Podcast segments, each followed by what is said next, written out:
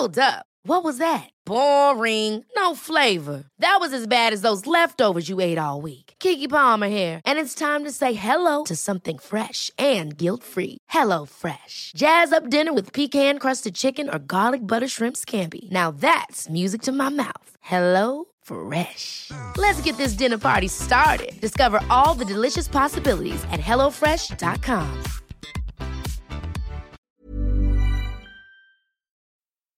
1982 Historia paranormal basada en la anécdota del sargento primero MMR. Escrita por Avocatos para el Rincón Paranormal y Relatos de Horror. Hemos recuperado y salvaguardado el honor nacional. Las islas australes que integran por legítimo derecho el patrimonio nacional han vuelto donde pertenecen. Que sepa el mundo y América que un pueblo con voluntad decidida como el pueblo argentino no debe ser subestimado. Si quieren venir, que vengan. Les presentaremos batallas. Un frío indescriptible recorrió mi columna vertebral al ver la televisión al teniente general Leopoldo Calteri. Hablaba con firmeza y sus palabras confirmaban los rumores en el cuartel sobre la Operación Rosario un operativo anfibio de comandos para tomar las Islas Malvinas. Inmediatamente unas miradas pesadas recayeron en mí. El peso era insoportable. A partir de ese momento me convertiría en responsable de aquellos hombres que lucharían por la patria. Los vientos de la guerra soplaban hacia Argentina y Gran Bretaña. El 3 de abril de 1982, el plan argentino de forzar una negociación internacional con Inglaterra fue destruido por la Resolución 502 de las Naciones Unidas, una normativa que condenaba de ilegítima e ilícita la invasión de las Islas Falkland. No sé qué esperaban las autoridades en turno. Con los monstruos no se puede hablar. Y ese mismo día, en el viejo continente, se lanzó la Operación Corporate para recuperar las islas del Atlántico Sur. Con tal conflicto trabado, los bandos se comenzaron a formar la OTAN por un lado y Argentina sola por el otro. Francia dejó de vender los famosos Exocet y no quiso dar más códigos de activación para la tanda de misiles ya adquiridos. Problema solucionado con la ardua tarea de ingenieros catedráticos de la Universidad Nacional de Buenos Aires. Ellos se encargaron de descifrar la estructura electrónica. Argentina sufrió embargos de las grandes potencias. No podía comprar armamento bélico, las trabas comerciales para insumos primarios eran atroces. Cada uno de los países del globo le soltó la mano. Chile se salió con Inglaterra con trabajo de espionaje y en una operación de apoyo logística se dio pasos al Reino Unido. Además también procedió a mover de forma amenazadora sus fuerzas terrestres al límite de la cordillera de los Andes. Un escenario desfavorable en todo sentido inteligencia notificó de una posible invasión a la Patagonia. Argentina tendría que luchar en dos frentes. Tenía que impedir una invasión artera y se decidió que el grueso de la fuerza terrestre se quedara en la madre patria para cuidar el hogar. David se iba a enfrentar a Goliat y no iba a ganar en esta ocasión. No obstante, bajo la frase el Perú está listo para apoyar a Argentina con todos los recursos que necesite. El arquitecto Belán de Terry, por entonces presidente de Perú, movilizó sus tropas hacia la frontera con Chile. Se invadía la Argentina, pero atacaría también. Sudamérica convulsionaba al ritmo de los tambores del conflicto. Argentina está en deuda con el pueblo peruano. Pasaron años y los archivos militares se desclasificaron y recientemente ahí tomamos en cuenta la dimensión de la ayuda del Perú. Medicamentos, comida, insumos, armas, misiles y la donación de 10 aviones Mirage movidos secretamente desde la joya Jujuy. Estos tuvieron que esquivar los radares chilenos y bolivianos. Sin duda, la historia de los pueblos se describe por los actos descritos. La noche del 3 de abril se dio orden de trasladarnos a una base aérea para posteriormente despliegue por mares de las islas. Nuestro superior, el coronel Juan Ramón Cepri, era un hombre carismático y honorable. El buen hombre antes de partir nos dio unas horas para hablar por teléfono y aquellos soldados que la tuvieran cerca poder despedirse de la familia. La necesidad es la madre de las invenciones, y en una base de Río Grande comprobé la veracidad de la frase. Inglaterra era superior en muchos aspectos. Estábamos hablando de una superpotencia mundial con maquinaria bélica de punta y tropas de élite. Argentina, por otro lado, mucha osadía y coraje. El lunes 12 de abril de 1982 a media mañana nos formaron en las cercanías de una base aérea. A Cepri se le veía de muy buen humor, algo raro para el contexto de donde estábamos inmersos. Miraba su reloj una y otra vez y cada tanto levantaba los ojos al cielo como queriendo buscar algo que solamente él sabía. Observó nuevamente su muñeca como si estuviera planificando de antemano con una voz atronadora dio el grito de atención. Sé que tienen miedo y no les voy a mentir. También pienso mucho en lo que va a suceder en las Malvinas. El enemigo es feroz y tiene todas las de ganar. Que somos inferiores en todos los sentidos aspectos. Esa es una terrible verdad. Aquí hago un paréntesis. Sí, el coronel siempre estaba tratando de levantarnos la moral y lo hacía muy mal. Sus palabras provocaron el efecto contrario y nos rompían miles de pedazos. Lo que no saben los ingleses es que aquí hay muy buena madera y la semilla de San Martín, Belgrano, Güemes y Urquiza sigue viva. Ahora les pido que confíen en mí y se mantengan firmes. Así verán algo inaudito. Firmes soldados, firmes por Dios y la patria. El coronel gritó todo pulmón y colocó su mano derecha en la frente en saludo militar. A los pocos segundos un ruido ensordecedor hizo eco en el ambiente. A medida que pasaba el tiempo el sonido se hacía más y más fuerte. El coronel volvió a gritar que nos mantuviéramos firmes y sucedió lo impensable. Un pájaro gris y metálico descendió de los cielos como tal cual halcón. Estaba buscando su presa en vuelo rasante y pasó encima de nosotros a escasos metros de distancia. Estupefactos y sin poder recuperarnos comenzamos a escuchar nuevamente el mismo sonido aproximarse a nosotros por segunda vez. Levanté la mirada al cielo sin encontrar nada. Los halcones no descendían de las nubes, sino ahora los Pucar y los Mirage venían al ras del suelo. Anonadado observé que iban pegados a la tierra y parecía que en cualquier momento podía ocurrir un accidente cosa que nunca sucedió.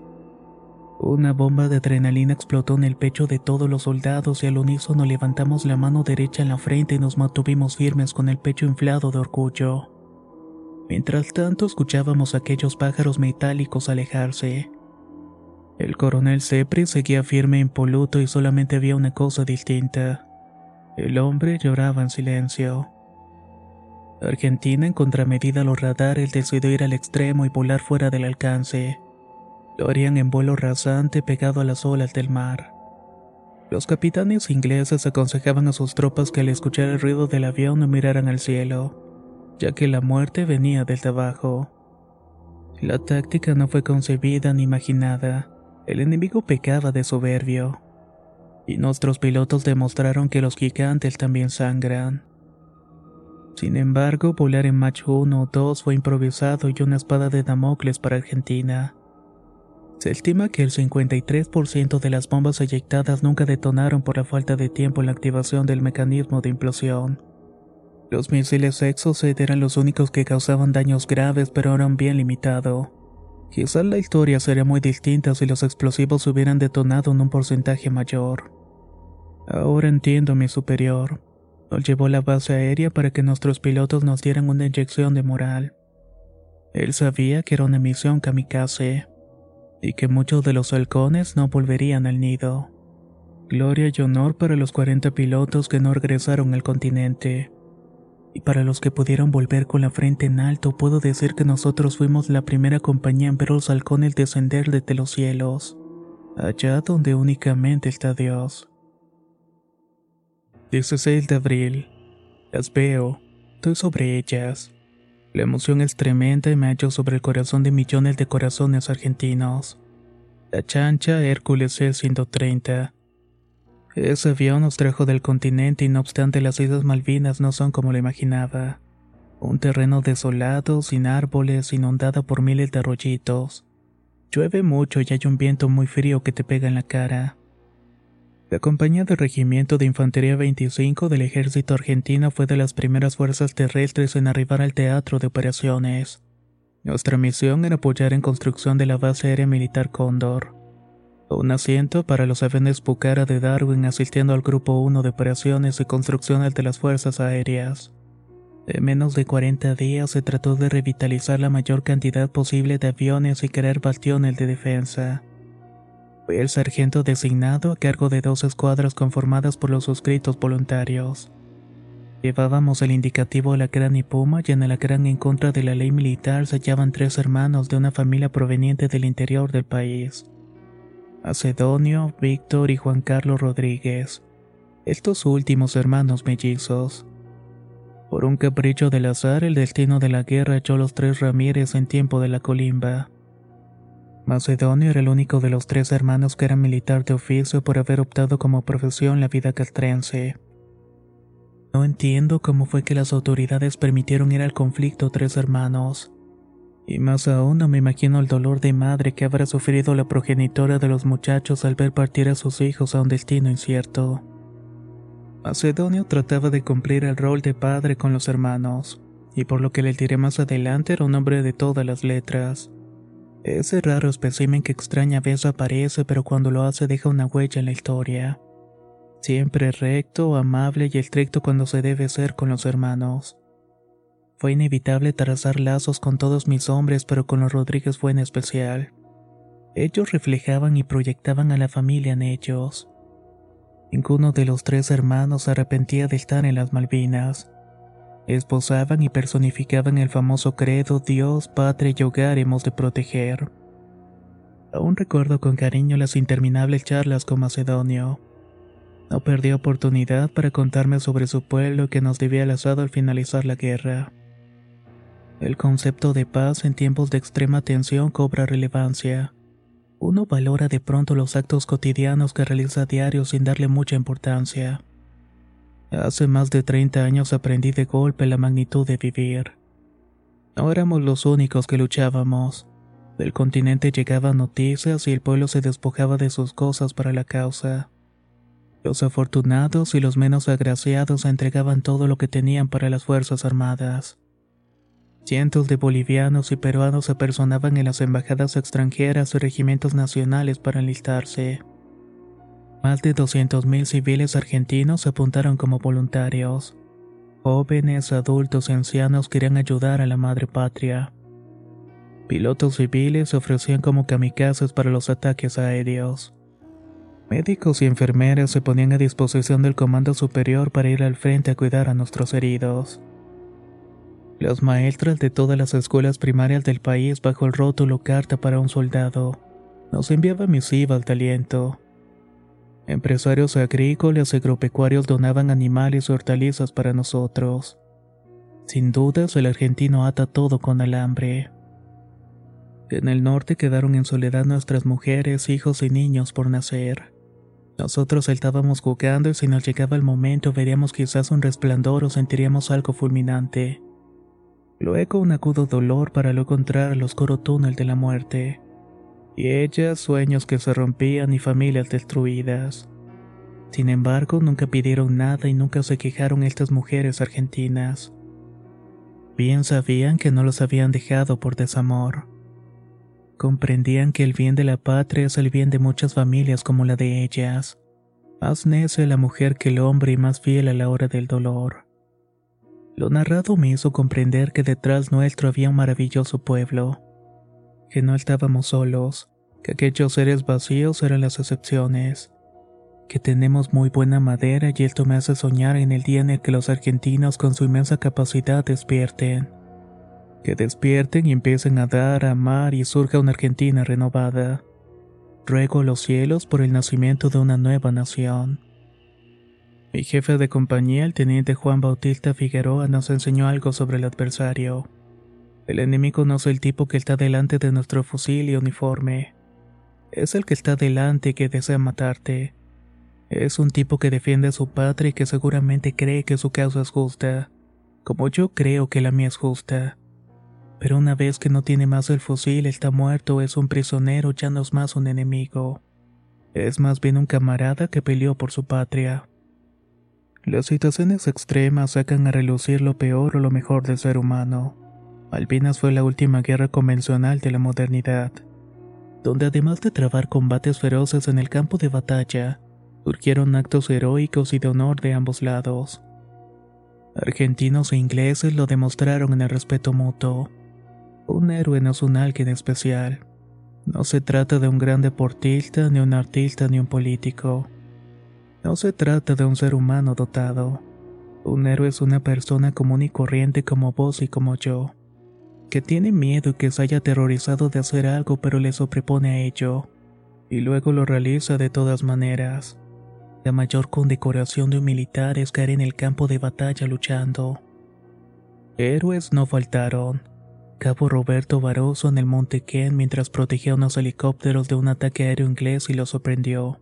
En el ataque una esquila de una bomba que cayó provocó que un alambre le atravesara un brazo y le provocara una herida. En medio del ataque, Barroso vio a un amigo herido, su capitán Jorge Echeverría. Este tenía varios tiros en el cuerpo y estaba rodeado de ingleses que le estaban disparando. El cabo logró derribar a un soldado inglés y con ello robó su fusil y su visor nocturno. Con esos elementos se decidió cubrir a Echeverría. Luego de lograr matar a varios soldados ingleses, apoyó contra una piedra a su compañero e intentó curarlo a través de un torniquete. Echeverría entonces le pidió que abandonara y se escapara del lugar. El cabo Roberto le respondió que si lo hacía nunca se lo iba a perdonar, que eso era una cobardía total. Paruso se quedó sin balas y con el visor nocturno logró ver cómo alrededor figuras inglesas se desplazaban en grupos hasta rodearlos. En modo de defensa, sacó y exhibió su cuchillo táctico y comenzó a gritar: Vamos a ver cómo morimos. Sin embargo, un inglés se le acercó y le dijo: War is over. La guerra ha terminado. Acto seguido, el capitán inglés lo abrazó y le perdonó la vida por haber luchado por un compañero hasta el final. Historias como la descrita hay miles, héroes anónimos que no han sido reconocidos. A finales de abril, con el grupo de la Kerrang experimentamos el primer indicio de un hecho inusitado, un hecho raro y extraño que se repitió en varias ocasiones.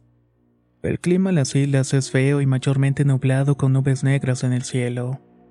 El lluvioso, con mucha neblina, brumas en las costas, el ambiente extremadamente frío. Nos habíamos acostumbrado a no ver el sol y a los días grises con nubes cargadas. Una madrugada de viernes al alba el comando nos ordenó hacer un relevo de guardia a unos 10 kilómetros de la base aérea. Reunidos en un nido de ametralladoras, de pronto el ambiente se tornó distinto. El cielo comenzó a relampaguear y en medio de las nubes originó un ruido bastante peculiar.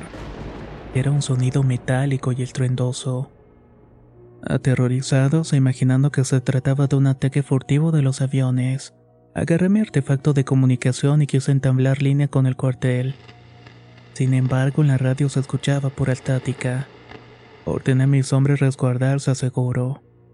No obstante, uno de los mellizos miraba a los cielos. ¿Qué te pasa, Víctor? Cúbrete gritó Macedonio, su hermano mayor, mientras lo suplicaba arrojarse al suelo. Nada, es que me recuerda lo que leí en los libros sobre las Valquirias, respondió Víctor. ¿Valquirias? ¿Y qué es eso? ¿Qué son? preguntó el conscripto Díaz, otro más que formaba parte de la patrulla Lacrán. Son las señoras de la guerra. ¿Y qué hacen? Interrogué al conscripto Rodríguez sin dejar de observar el cielo. Estaba entre nervioso y aterrado esperando ver los aviones ingleses en formación. Son las electoras de los guerreros. Deben elegir a los más heroicos de aquellos caídos en combate y reclutarlos para que luchen a su lado en las batallas del fin del mundo. ¿Crees que vendrán a vernos, Víctor? Continúa hablando más calmado al no ver signos de un ataque. Ellas tejen las redes de la guerra y se presentan en todas las batallas del ser humano y cabalgan en los cielos. Asigna muerte a cada uno de los hombres y gobierna las victorias y las matanzas. En el libro se describía que hay tres valquirias. Skull es una señora del destino y es la primera en cabalgar y allá en el campo de batalla anunciando su llegada por medio de una trompeta. Víctor fue interrumpido medio explicar cuando la radio nuevamente tomó la señal. Entabló conversación con el cuartel y me aclaran que los lóbulos de los radares nunca detectaron elementos hostiles del enemigo. Mis hombres y yo nos miramos atónitos. Lo que escuchamos no era para nada natural. Víctor sonrió y en tono bajo murmuró. Se nos viene la cabalgata de las Valquirias, muchachos. A toda acción le corresponde una reacción contraria. Esa es la tercera ley de Newton. Y puedo decir que también es la máxima, una ley universal para la vida y nuestros actos. Habíamos tenido la osadía de molestar a un coloso dormido. El titán se levantó de su letargo y era momento de soportar su ataque. El primero de mayo de 1982, un escuadrón de cuatro Harriers se hizo presente en los cielos y nos hizo saber a todos que estábamos en guerra. Con las tres primeras explosiones comenzó el caos. Las bases de Puerto Argentino y Darwin fueron bombardeadas por las fragatas del enemigo. Solo con la llegada de nuestros halcones se les pudo hacer retroceder mar adentro. Nosotros nos encontrábamos a varios kilómetros de Darwin en trincheras de posición defensiva. Fuimos despertados por el estruendo de las bombas. La tierra comenzó a temblar y se sacudía violentamente por las explosiones. La noche se iluminó por el fuego de las bombas inglesas y los proyectiles trazantes de la artillería antiaérea. Many of us have those stubborn pounds that seem impossible to lose, no matter how good we eat or how hard we work out. My solution is PlushCare. PlushCare is a leading telehealth provider with doctors who are there for you day and night to partner with you in your weight loss journey. They can prescribe FDA-approved weight loss medications like Wagovi and Zepbound for those who qualify. Plus, they accept most insurance plans. To get started, visit plushcare.com slash weight loss. That's plushcare.com slash weight loss. Hold up. What was that? Boring. No flavor. That was as bad as those leftovers you ate all week. Kiki Palmer here, and it's time to say hello to something fresh and guilt-free. Hello Fresh. Jazz up dinner with pecan-crusted chicken or garlic butter shrimp scampi. Now that's music to my mouth. Hello Fresh. Let's get this dinner party started. Discover all the delicious possibilities at hellofresh.com.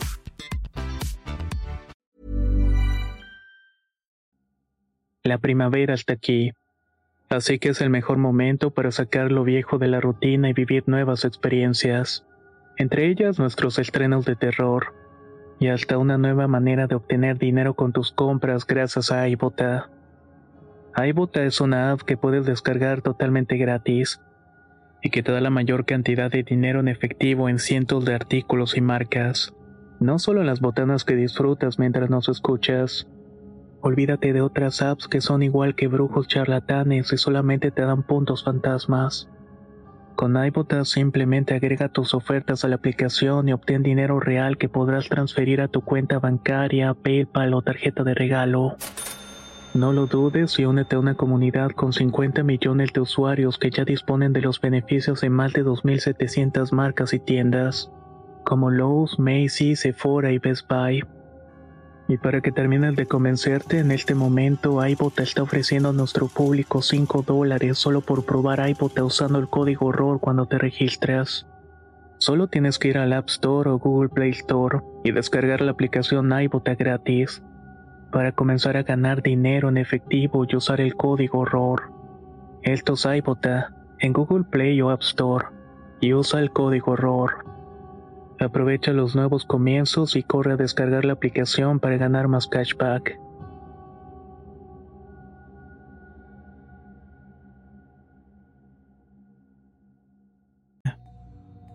Me molesta al notar un temblor en mis manos y mis rodillas. Esa no era la imagen que tenía de un soldado que salía a enfrentarse a dos tremendas verdades. La primera que a partir de ese momento cualquier día podía ser el último y la segunda comprobar si eres un cobarde o un valiente. Dos potencias unidas, Estados Unidos y Gran Bretaña, con fragatas, destructores, los Harrier y los Sikin, los telemetros láser, las miras infrarrojas, radares para localizar la artillería, antorcha láser para guiar misiles, y nosotros únicamente con sangre criolla para ponerle a nuestros limitados medios. Sin embargo, me dije que los argentinos somos las personas más fanfarronas que existen en el mundo. Mira si no voy a contar que plantamos cara a medio planeta. ¿Qué diría papá al verme ahora? Aunque saca el duro, seguramente se pone a llorar porque estaría orgulloso de su hijo. En medio del caos fui separando mis pensamientos al sentir un ruido metálico en los cielos. Era el mismo e idéntico sonido de días anteriores. Se hacía presente por una segunda vez. Pasaron muchos años para volver a escucharlas una mañana fría del 2010. Justamente cuando tomaba café con mi señora en el comedor de la casa. Resulta que un noticiero matutino retransmitió un video de unos jóvenes que habían llegado a grabar tan extraño fenómeno. Quedé en shock por unos instantes. El periodista le puso el nombre de trompetas celestiales. ¿Acaso habíamos escuchado tiempo atrás las trompetas en la perla austral del Atlántico Sur? Hay tantas historias que no se cuentan, que mueren en el olvido y por eso deseo dar a conocer el caso del padre Santiago Mora. Era nuestro capellán, un cura de combate que se recorría la trinchera de la infantería. Un sacerdote que de alta su ropa de abrigo, guantes, gorra y calzado a los soldados. Nos ayudó a soportar la tensión siempre con una palabra de aliento y un abrazo afectuoso. El 4 de mayo, en búsqueda de provisiones, regresamos con Macedonio al cuartel. En base nos damos con la grata sorpresa de una misa oficiada por el Padre Santiago. Nos colocamos en semicírculo frente a un altar improvisado con el casco en una mano y el fusil en la otra. A mitad de la ceremonia, un grupo de artillería antiaérea anunciaba la alarma roja. Por segunda vez, Darwin sufría un ataque aéreo inglés. El pandemonium se hizo eco y todos corrimos a refugiarnos a las trincheras. El ataque de los Harriers y los helicópteros era feroz. La infantería tenía un terror absoluto a las bombas beluga. Más que nada por su gran rango de daño y efectividad. La artillería logra derribar uno de los aviones de la escuadrilla atacante, y sin dejarnos festejar avisan por los altavoces que continuemos en resguardo. Una segunda escuadra de aviones se iba acercando. Comenzamos a rezar y en medio de las oraciones y rezos al Altísimo para sobrevivir, Macedonio me hizo notar algo. El padre Santiago se había quedado en el mismo lugar. Cuando suena la alarma por primera vez estábamos en momento culmine de la misa. El padre se había arrodillado en consagración mirando la hostia sin importarle los gritos de los soldados. El cura no trató de buscar refugio. Se quedó allí con el Cristo en sus manos. Horrorizados vemos a un Harry lanzar una bomba de proyectil que pasa por encima del padre Santiago y cae como 100 metros sin detonar. No expulsó las temibles esquirlas. Miracle Man, hombre milagroso, fue lo que puso el piloto del Harry en el reporte de los superiores al contar sobre sus hazañas. El padre Santiago se hizo tan popular como una celebridad entre las tropas. La madre del cura muere a mitad de mayo y le ofrecen la oportunidad de viajar para despedir los restos mortales. Pero él se niega y se queda con nosotros. Hombres como estos son de admirar y más si se trata del padre Santiago un español que llegó a Argentina y una persona que nada tenía que ver con nuestro conflicto, pero que había decidido estar hombro a hombro con nosotros. Parece que las valquirias no lo quieren al curita, me dijo Macedonio cuando íbamos en camino a las trincheras. No, por lo visto no, respondí sonriendo. Ese es un hombre de Dios y él lo cuida del de arriba. No hay otra explicación de que pudo haber sobrevivido. Eso de las Valquirias son cosas raras del Víctor, habló el mayor de los Rodríguez. Hace tiempo que quiero preguntarle algo. ¿Cómo es que Víctor sabe sobre ellas? Ah, eso. Juan Carlos y yo somos los burros de la mamá. No les salimos buenos para el estudio. Pero el Víctor es trigo de otro costal. Desde niño le gusta leer libros y fue el único que terminó la secundaria. No quería que viniera aquí, pero la guerra nos agarró todos. No te preocupes, hombre. Esto se termina pronto y nos volvemos a casa. Respondí tratando de dar ánimos a Macedonio. Mi sargento primero, ¿será que le puedo pedir algo como amigo? Dígame. ¿Me puede prometer que si caigo en combate ya no estoy para cuidar a mis hermanos, usted velará por ellos? Atención, soldado. Se lo prometo. Cabo de primera Macedonio Rodríguez. Hablé con voz fuerte e inmediatamente levanté mi mano derecha a la frente en saludo militar. Macedonio me miró sorprendido, a los segundos simuló mi acción con una sonrisa en el rostro. A partir del 10 de mayo la cosa empeoró. Los bombarderos de las fragatas eran continuos y sin pausa. Vivíamos en un clima de tensión total, pero el acostumbramiento llegó a tal punto que solamente buscábamos refugio cuando el proyectil caía cerca de nosotros. Este clima de estrés ayudó a que todos se volvieran amigos y se acabaran los problemas internas. Sin embargo, la moral de los hombres fue decayendo poco a poco. El bloqueo inglés impidió que los alimentos llegaran. No teníamos ropa adecuada para soportar el frío invernal de la zona las trincheras se llenaban de agua y barro por las continuas lloviznas. Muchos de los soldados se quejaban sentirse entumecidos y congelados. El miedo a la enfermedad pie de trincheras se apoderó de mí. La combinación de frío y humedad era muy mala. Tablando la piel causando una herida e infección en el tejido. Si no se trata la enfermedad a tiempo, te genera gangrena requiriendo la amputación del miembro en casos graves.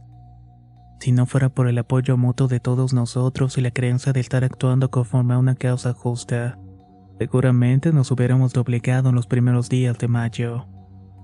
Para mantenerme focalizado me valí de tres hechos puntuales. El primero vino de la mano de mi amigo macedonio que dio una idea espectacular para elevar la moral. La totalidad de los conscriptos de la Crani Pumba en clase 1963 no habían hecho el juramento de la bandera, ocasión más que perfecta para realizarlo. Nos hallábamos en Malvinas y en pocos días era el 25 de mayo. Solo debíamos sobrevivir hasta la fecha fijada. El segundo giró en torno a los halcones, nuestros pilotos revolucionarios y los ataques aéreos a nivel mundial. Sus grandes hazañas superaban a la ficción. Gracias a eso comenzaron a ser reconocidos en todo el mundo. Se realizaban operaciones difíciles de concebir, y nosotros al estar cerca de la base aérea éramos testigos de sus viajes y hazañas. Y finalmente el tercer hecho. Mi cabeza se había obsesionado con los ruidos metálicos en el firmamento.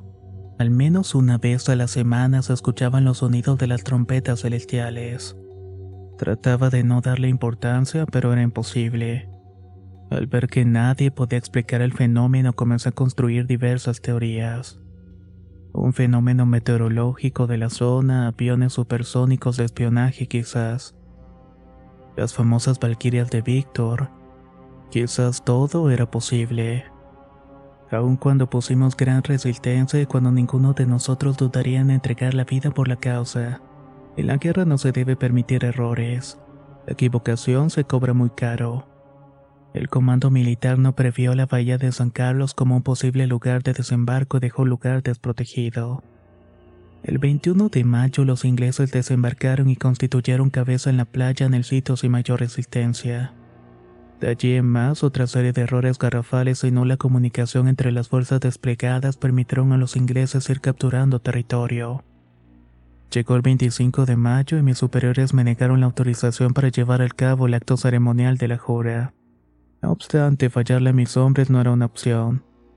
Conseguimos un banderín y decidimos hacerlo de todas maneras. Yo estaría oficiando la oratoria por ser el de mayor cargo. Nos reunimos a medianoche del 25. Los hombres de Alacrán y Puma se alinearon y me presté al frente de ellos con el banderín en alto. Soldados, aquí está la bandera que nos dio el general Belgrano. La bandera que se alza cuando la patria estaba esclavizada. Es la bandera que llegó a la cima de la cordillera de los Andes y ahora cruzó el mar para recuperar lo usurpado.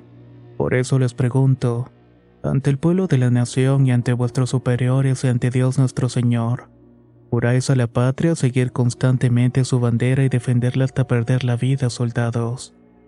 Sí, juro. El rugido de mis valientes hombres se hizo sentir en aquella desolada noche. Nos abrazamos entre todos, algunos lloraban y otros tenían la cabeza agachada. Finalizó el sentimiento de alegría designé a los guardias en consecuencia y mandé a descansar a algunos. Desperté por el estruendo de las bombas y los gritos desesperados de los centinelas. Cuando quise dar la orden de buscar refugio en las trincheras era demasiado tarde. Los proyectiles caían sobre nosotros y se formó el caos y cada quien buscó refugio en donde pudo. Uno de los proyectiles cayó en el refugio del grupo Puma aniquilando a mis hombres. Víctor Rodríguez estaba entre ellos. Juan Carlos, su mellizo, comenzó a gritar y a tratar de ir desesperadamente al lugar para buscar a su hermano. Si no fuera por Macedonia, el muchacho se hubiera mandado directamente al lugar. Nos conmovimos al ver a los dos hermanos romper en llanto. Inmediatamente, cuando acabó el bombardeo, el cielo se inundó de un ruido metálico. Miré a Macedonio y en complacidad devolvió la mirada y exclamó: Lo vinieron a buscar después de jurar. Por primera vez me alegré de escuchar aquellas trompetas. En la mañana del 26 de mayo me quebré. Comencé a pensar que antes me hacía problemas por no tener plata, de lo mucho que extrañaba a mi madre de las veces que iba con mi padre a trabajar en el campo, de lo importante que era para mí ver salir el sol de un nuevo día. Los oficiales comentaban el avance inglés a nuestra posición. Ordenaron inmediatamente levantar defensas y estar preparados para el combate. En la tarde del 27 comenzaron los bombardeos y cañonazos otra vez. El ataque duró varias horas, tiempo en donde vi volar a camaradas y sus compañeros por los aires a causa de las explosiones. Solamente podíamos apretar los dientes y aguantar hasta el final. A medianoche la zona se puso en silencio. Estábamos en medio del ojo del huracán y la calma no iba a durar mucho.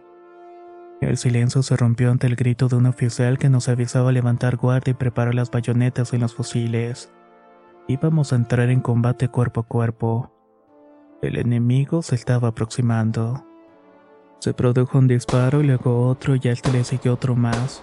Cuando nos dimos cuenta había un ciclo de proyectiles en el aire. Nosotros no podíamos ver y no contábamos con cascos de visión nocturna así que disparamos al fogonazo de las armas en dirección contraria a la nuestra. A los minutos escuchamos el típico ruido de las hélices. El miedo se apoderó de las tropas al escuchar el grito de arrojarnos a cubiertos. Tres helicópteros comenzaron a disparar a las trincheras.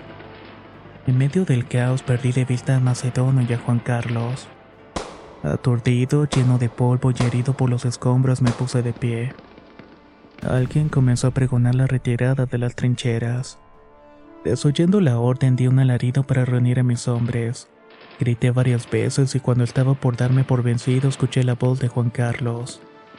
Mi sargento, ayuda por favor. Se está muriendo Macedonio.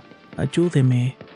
Escuché la cercanía y me desesperé por dentro y fusil en mano comencé a acercarme hasta la posición de los Rodríguez. Llegué y mi amigo estaba agonizando en brazos de su hermano menor. Tenía abierto bien feo el estómago. Tragué saliva y me apresuré a vendarlo.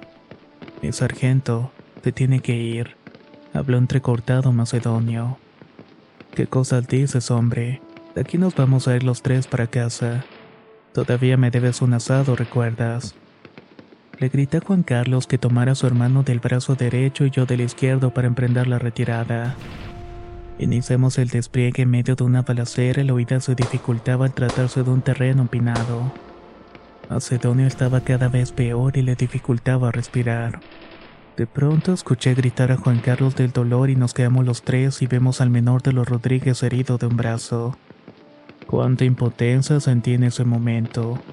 Por más que quisiera, no podía hacer nada por mis camaradas. Sargento primero, ya estoy más del otro lado que aquí. Es hora de que cumpla mi promesa. Se lo pido como amigo. Lleves a mi hermano. Tienen que irse. Habló balbuceando mi camarada. Si te quedas, yo me quedo contigo. Gritó llorando Juan Carlos a su hermano mayor. No seas necio, Juan Carlos. Hazme caso por última vez. Mamá no va a soportar que ninguno de los tres no vuelva a casa. Mi querido amigo, déjeme su fusil y voy a retenerlos.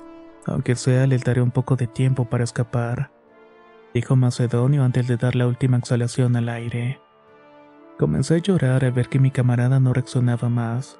Hasta los instantes finales de su vida, el cabo Rodríguez quiso protegernos. Agarré a Juan Carlos y le grité que era hora de irnos, que nada se podía hacer por su hermano. Si su deseo era honrar su memoria, debía sobrevivir. Iniciamos la retirada nuevamente en plena oscuridad y a 300 metros Juan Carlos es alcanzado por otro proyectil y cae al suelo. Me detengo y trato de levantarlo y en ese instante siento que algo caliente me entra por una de mis extremidades. Caigo dolorido al suelo y entre los dos nos arrastramos cubiertos detrás de una roca. Era imposible seguir corriendo ya que tenía tres balazos en la pierna derecha. Ándate, Juan Carlos.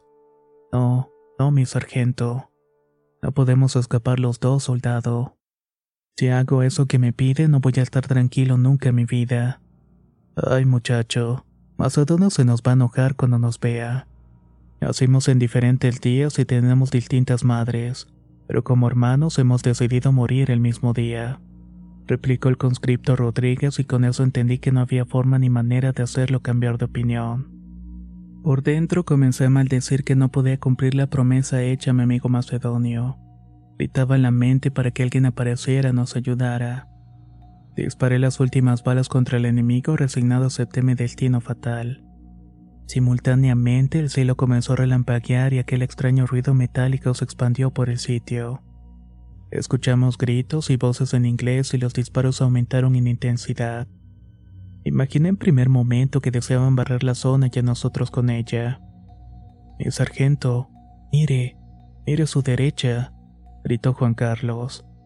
Dirigí la mirada hacia esa dirección esperando encontrarme con un soldado inglés, pero no se trataba de eso. Aún con la oscuridad de por medio podía divisar varias figuras bajar por la ladera del monte mientras disparaban a los ingleses. Refuerzos, eso fue lo que pensé. El sonido de las trompetas se incrementaron en magnitud y un gran relámpago iluminó el lugar. Quedamos asombrados y sin poder creer lo que estábamos observando con Juan Carlos. Era imposible. Bajando por la ladera estaban los miembros fallecidos del grupo Puma y Alacrán. Y en medio de ellos alcanzamos a ver a Macedonio y a Víctor. Los ingleses se despegaron en formación defensiva y Juan Carlos aprovechó para sujetarme del brazo derecho y comenzar el ascenso para escapar. En la cima del monte miramos hacia atrás por última vez. Macedonio y Víctor nos estaban observando a lo lejos. Caminamos por horas hasta llegar a un punto de extracción donde fuimos trasladados a Puerto Argentino para ser atendidos. Por la gravedad de las heridas y padecer el síndrome de pie de trinchera, Juan Carlos y yo nos regresamos a las primeras filas. Y él y yo hubiéramos dudado en volver. Con pena nos enteramos que el 29 de mayo el ejército británico vence al argentino en la batalla pradera de Ganso. El puerto argentino se decidió nuestro regreso al continente y nos subieron un Hércules C-130. Nos fuimos en vuelo rasante al par de las olas rompiendo el bloqueo inglés. Regresamos a casa llorando de impotencia por no continuar la gesta militar con nuestros camaradas. Así terminó Malvinas para nosotros dos. Juan Carlos me hizo prometer no contar ni hablar de esto hasta el día de hoy que no estuviera con nosotros. A él le gusta creer que fueron las Valquirias quienes nos ayudaron en la escapada. El último de los Rodríguez se esforzó para salir adelante y ser un orgullo de sus padres. Terminó la secundaria y estudió para ser profesor de historia. ¿Cuántos chicos pueden decir que tuvieron a un héroe como profesor? Muy pocos, la verdad y en 2016 muere por problemas cardíacos. Viví el regreso a mi manera y continué siendo militar y me jubilé de eso. Puedo decir que tuve una buena vida, orgulloso de luchar cuando mi país me necesitó y afortunado por sobrevivir a la guerra. Pasa el tiempo y aún sigo sin saber qué son las famosas trompetas en el cielo, pero ya no le doy tanta vuelta al asunto como antes. Solo quiero creer que unos ángeles en forma de Macedonio y Víctor nos ayudaron aquella vez. En memoria de Juan Carlos y Víctor Macedonio Rodríguez. En memoria de los conscriptos Puma y Alacrán. 1982.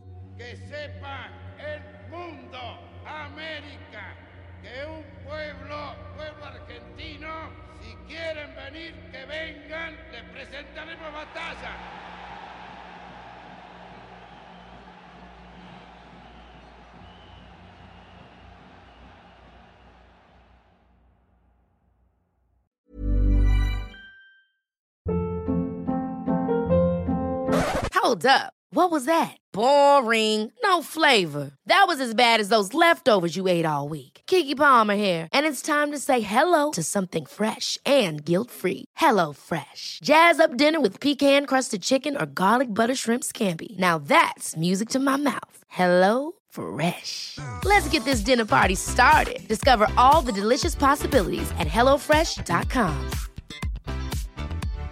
If you're looking for plump lips that last, you need to know about Juvederm lip fillers. With Juvederm Volbella XC and Juvederm Ultra XC, your lip look, whether it's subtle or bold, can last up to one full year with optimal treatment and no additional maintenance. Find a licensed specialist and see if it's right for you at juvederm.com today. That's J U V E D E R M.com. Add fullness to lips in adults over 21 with Juvederm Volbella XC or Juvederm Ultra XC. Do not use if you have severe allergies or a history of severe allergic reactions, or if you're allergic to lidocaine or the proteins used in Juvederm. Tell your doctor if you have a history of scarring or taking medicines that decrease the body's immune response or that can prolong bleeding. Common side effects include injection site redness, swelling, pain, tenderness, firmness, lumps, bumps, bruising, discoloration, or itching. As with all fillers, there's a rare risk of unintentional injection into a blood vessel, which can cause vision abnormalities, blindness, stroke, temporary scabs, or scarring. For full important safety information, visit juvederm.com.